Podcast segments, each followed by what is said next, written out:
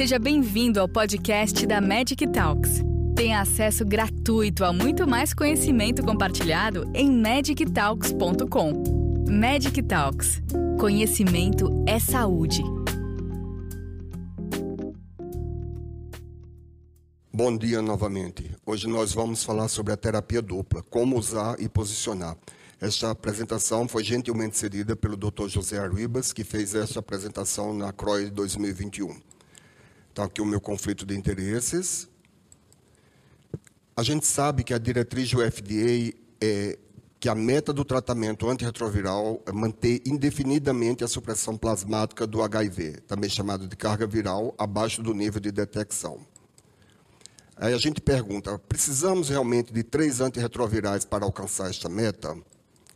Foi apresentado na CROI do ano passado pelo grupo da Casa Permanente a expectativa de vida de uma pessoa que diagnostica o HIV aos 21 anos de idade é de 55,5 anos, o que significa cinco décadas de terapia antirretroviral. E aí a gente tem que realmente se preocupar muito com os efeitos colaterais de longa duração. A gente sabe que o tenofovir tem muita toxicidade renal e óssea, o abacavir risco cardiovascular, então, opções com novas terapia com duas drogas seriam bem interessantes, principalmente no cenário que a gente não tem o medicamento TAF disponível. Então, desejamos menos pílulas, menos drogas, ou até mesmo tratamento sem pílulas. O guideline do IAS de 97 já posicionava a terapia antirretroviral como três drogas completamente ativas, dois nucleosídeos mais um inibidor da protease, ou dois nucleosídeos com um inibidor da transcriptase reversa não nucleosídeo. E somente 22 anos depois, os guidelines internacionais começam a colocar regimes recomendados com apenas duas drogas, o dolutegravir, dolutegravir 3TC, no guideline europeu de 2019. Opções atuais para terapia com duas drogas. Opções via oral, dolutegravir 3TC, dolutegravir com rilpivirina. A gente não tem essa opção disponível no Brasil. Os inibidores da protease com o booster, né, que pode ser o ritonavir ou o cobicistat, associado com 3TC, ou darunavir associado com raltegravir, ou darunavir associado com dolutegravir. Também temos os medicamentos de ação longa, o cabotegravir e a rilpivirina, injetáveis de longa duração. A gente sabe que a terapia dupla a gente pode usar apenas em indivíduos que são imunes ao vírus da hepatite B, porque a gente sabe que a infecção HIV e a hepatite B, elas ocorrem nas mesmas regiões geográficas. Então, a gente tem que ter muito cuidado com terapia dupla em regiões de alta prevalência de hepatite B, porque a gente, não usando o tenofovir, vai estar deixando de tratar adequadamente a hepatite B. Então, os regimes antirretrovirais recomendados para a primeira linha nos guidelines internacionais. Então, a gente vê aqui o guideline europeu, o EACS, o guideline americano, o DHHS, e o guideline do IAS. E em todos esses três guidelines importantes, a gente já vê a opção de tratamento com terapia dupla, dolutegravir 3TC. O guideline da OMS é um guideline para países pobres, ele mantém apenas um regime único, tenofovir 3TC ou FTC, junto com o dolutegravir, o que é semelhante ao nosso guideline, o PCDT aqui no Brasil. Então, restrições para terapia dupla em pacientes virgens de tratamento. Então, como eu já tinha falado, a questão da hepatite B, os pacientes que têm HBsAg positivo, nenhum dos três guidelines internacionais nem as agências regulatórias, FDA, nem a agência europeia, permitem início de terapia dupla em pacientes que têm HBsAg positivo. CD4 abaixo de 200, que era uma restrição até recentemente, os guideline americano e o europeu já liberam para tratar terapia dupla em pacientes que têm CD4 abaixo de 200. O IAS coloca um talvez e tanto a agência americana como a europeia já libera terapia dupla em pacientes com CD4 abaixo de 200. Carga viral maior que 500 mil cópias, as, o guideline americano, o europeu e o IAS não liberam terapia dupla para pacientes que têm carga viral maior que 500 mil cópias. O critério de entrada do estudo Gemini era pacientes com carga viral até 500 mil cópias.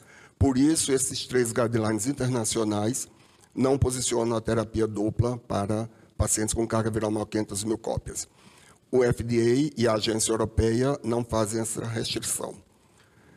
Sem genotipagem basal, os três guidelines não recomendam terapia dupla em pacientes que não têm genotipagem basal e as agências também colocam aqui restrições. Né? Se tem mutações, sem mutações associadas com resistência aos componentes individuais de dolutegravir 3 e também sem resistência conhecida ou suspeitada à classe de inibidores de integrase ou alamivudina. Então, de uma maneira geral, genotipagem basal é importante tanto nos guidelines como nas agências regulatórias. Com o advento da PrEP, a gente sabe que aumenta o risco de desenvolvimento de transmissão de vírus com mutação de resistência à lamivudina. Outros regimes de primeira linha, com duas drogas oral para virgens de terapia antirretroviral, o guideline europeu, Darunavir com booster, mais Altegravir duas vezes ao dia, é um regime alternativo.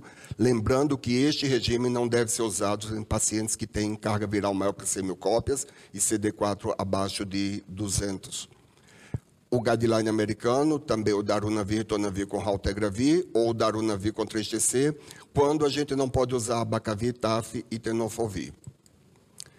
Regimes com duas drogas para manutenção. A gente estava falando início de tratamento, agora aqui é em manutenção. Então, em manutenção, tanto o guideline europeu como o americano, como o IAS, eles colocam dolutegravir com rilpivirine ou dolutegravir com 3-TC. Os três guidelines são iguais. O guideline europeu, o inibidor da protease darunavir com booster ou atazanavir com booster mais 3-TC, ou ainda o darunavir com booster mais dolutegravir. O guideline americano, os inibidores da protease, atazanavir, darunavir, ritonavir com 3-TC, ou darunavir com booster mais dolutegravir. E o guideline do IAS, inibidor da protease com booster mais 3-TC, ou ainda os medicamentos de longa ação, cabotegravir e rilpivirine a cada quatro semanas, com um grau de evidência mais forte que, o, que a cada oito semanas cabotegravir e rilpivirina a cada oito semanas, foi estudado apenas um estudo Atlas 2M.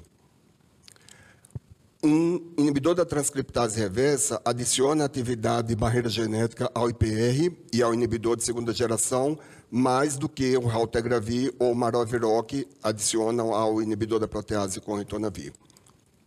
Então, a gente vê aqui uma meta-análise de estudos de inibidor da protease em monoterapia monoterapia, sem o 3TC. E a gente vê que claramente favorece a terapia tripla em praticamente todos os estudos. Já quando adiciona uma outra meta-análise de inibidor da protease com a adição do 3TC, e aí a gente vê aqui que os resultados são melhores e fica na faixa de não inferioridade. Então, inibidor da protease com 3TC acabou sendo não inferior à terapia tripla com três antirretrovirais uma meta-análise que avalia falha virológica nos pacientes em mono ou terapia dupla de simplificação baseados em dolutegravir. Então, a gente vê aqui que quando não tem um ITRN, o percentual de falhas é alto, quase 9% em 48 semanas. Quando adiciona o, não, o nucleosídeo 3TC ou mesmo um não nucleosídeo rilpivirina, esse percentual de falha cai para 0,7, que é completamente aceitável.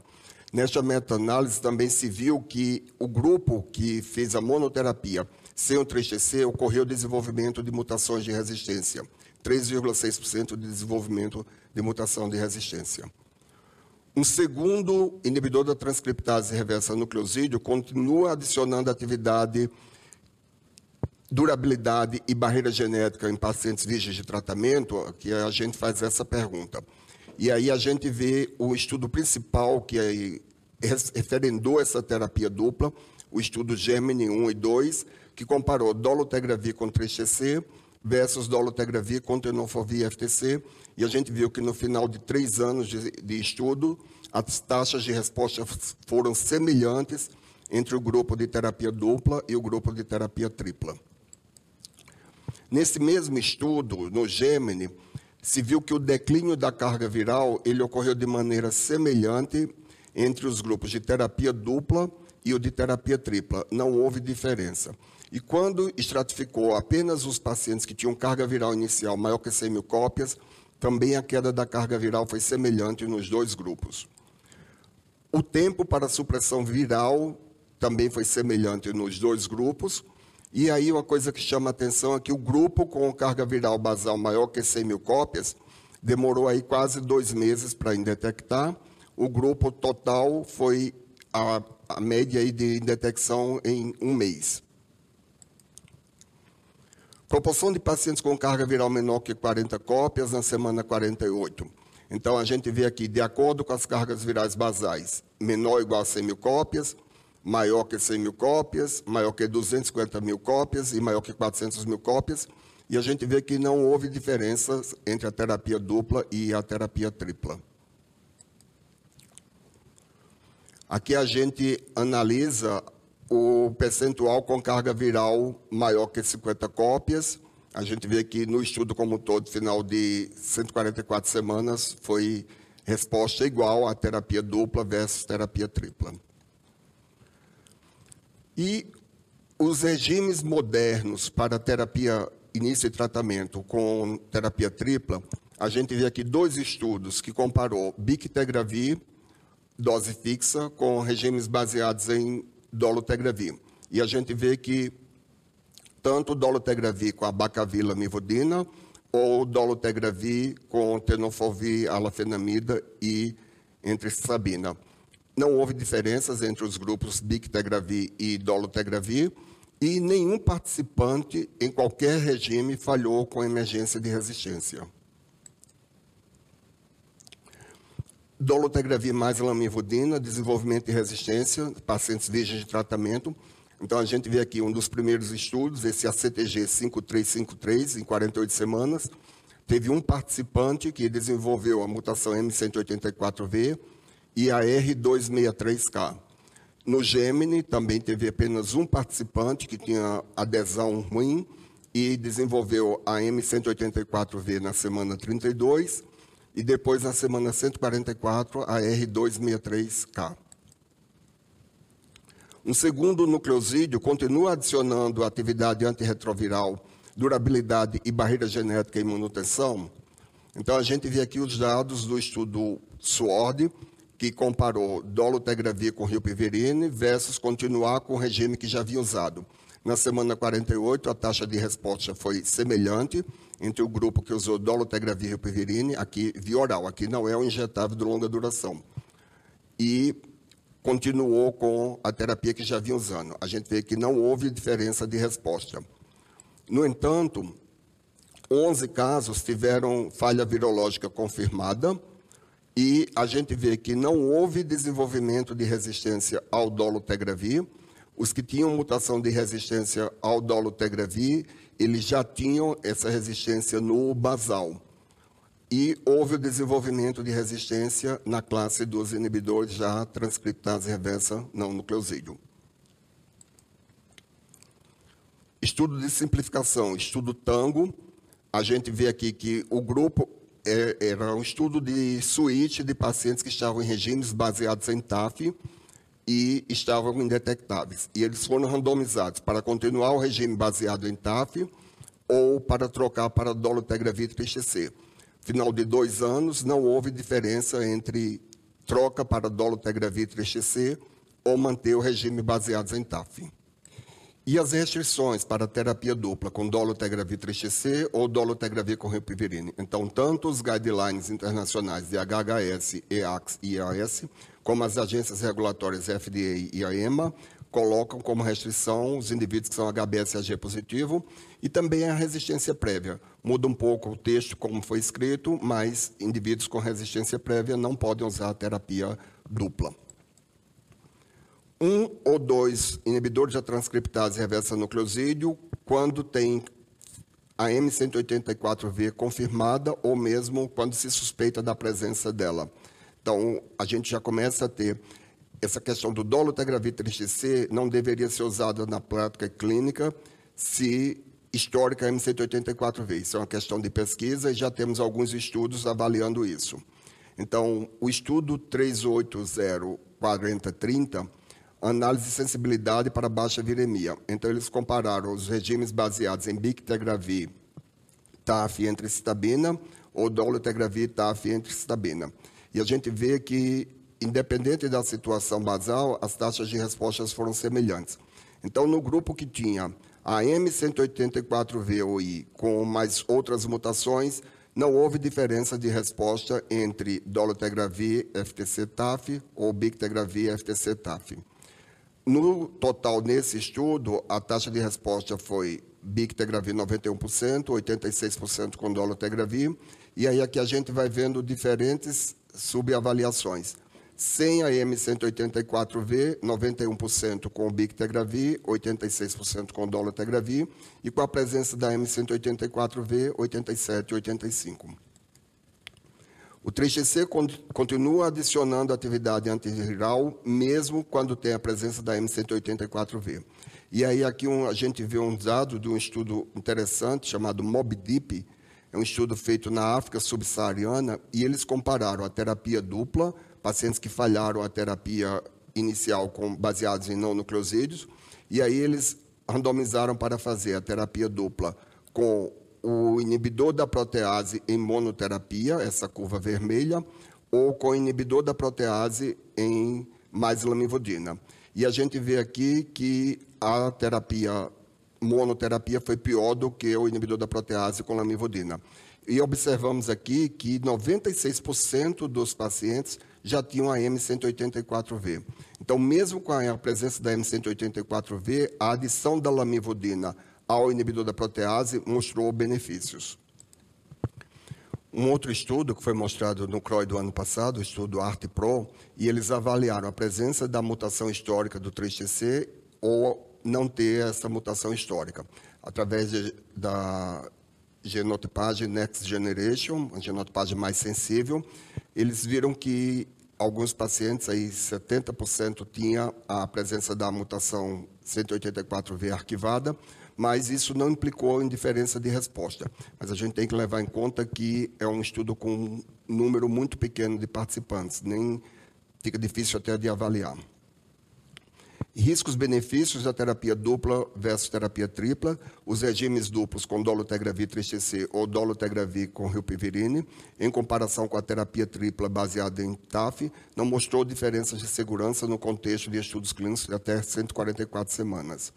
A gente vê agora aqui o mais, dado mais recente de, uma corte chamada, de um estudo chamado Responde, são dados de 17 coortes de, de tratamento na Europa e na Austrália, e essa coorte, uma coorte grande, com quase 10 mil pacientes, e eles observaram que não houve diferença entre eventos adversos no grupo que usou terapia tripla ou terapia dupla. Não houve diferença de eventos adversos. Riscos-benefícios da terapia dupla versus terapia tripla. tripla. Eficácia. Até o momento, os regimes triplos não provaram benefício de eficácia em comparação com dolutegravir 3 ou dolutegravir rilpivirine. Sempre fica naquela margem ali de não inferior. Os custos. Farmacoeconomicamente, o dolutegravir 3 é uma estratégia dominante. Resistência, comparado à terapia tripla, o risco de emergência de resistência parece mínimo, embora não seja zero, e parece maior para dolutegravir com rilpivirine na troca, 1,1%, do que para dolutegravir com 3-TC em virgens de tratamento, que seria de 0,13%. Ou dolutegravir 3-TC na troca, 0%. Esse 0,13% foi no estudo Gemini e esse 0% no estudo Tango. Atualmente, ainda temos dados desconhecidos para doença avançada. A questão do teste treat testou, diagnosticou, iniciar o tratamento no mesmo dia, gestantes e tuberculose.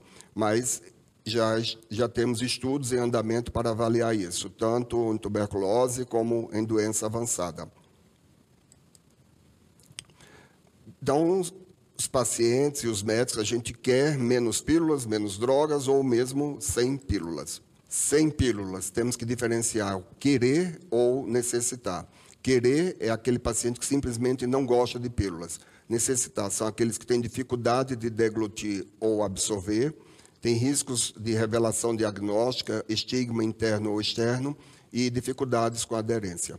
Então, a gente vê aqui os dados do, combinados dos estudos Atlas e FLE, que são os estudos dos injetáveis de longa duração. Então, a gente vê aqui o grupo que usou os injetáveis de longa duração versus o grupo que continuou com a terapia que já vinha usando, as taxas de resposta são semelhantes. Ocorreram seis falhas no subtipo A1, com a presença da L74I, e no Atlas 2M, que é o que avaliou a medicação a cada dois meses, foi não inferior à dose mensal de, da semana 48.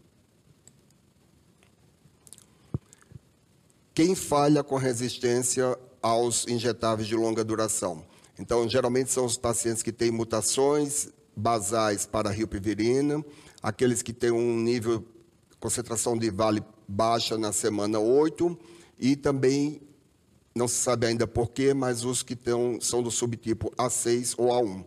Então, a gente vê aqui os fatores estratificados para risco de falha com desenvolvimento de resistência no cabotegravir mais rilpivirina de longa ação. Então, dois ou mais fatores, aí principalmente as mutações da nevirapina. Então, prós e contras dos injetáveis de longa duração. A favor, temos menos estigma, confidencialidade do paciente, aderência, e potencial para terapia diretamente observada. Os contras, a hepatite B, a necessidade da cadeia fria da rilpivirine, a necessidade da fase de indução oral e a transição para a injeção intramuscular. Essa injeção também não é auto-administrada, precisamos ter cuidado com a capacidade do serviço. E a cauda farmacocinética longa, a gente sabe que são medicamentos que ficam circulando durante muito tempo. Então, aderência, resistência, gestação, são dados que a gente ainda não tem, e reação, reações no local de aplicação e tolerabilidade de longa duração, além do custo. Então, para concluir, terapia antirretroviral apenas. Nós temos dados hoje bem significativos para terapia com duas drogas, sem booster, recomendados tanto para início como para troca. Os benefícios de longa duração dos regimes antirretrovirais com duas drogas, comparados aos regimes com três drogas antirretrovirais, ainda são incertos. Precisamos mostrá-los. Onde está o, a carga da prova? Não está claro ainda os benefícios de longa duração dos regimes com três drogas, comparados aos regimes com duas drogas. E pela primeira vez na história, a gente tem terapia antirretroviral com duas drogas de longa duração, que pode ser administrada em formulações de longa ação. Para muitas pessoas vivendo com HIV, a necessidade para esta combinação supera o leve aumento do risco de resistência, que a gente já tinha visto que é bem baixa.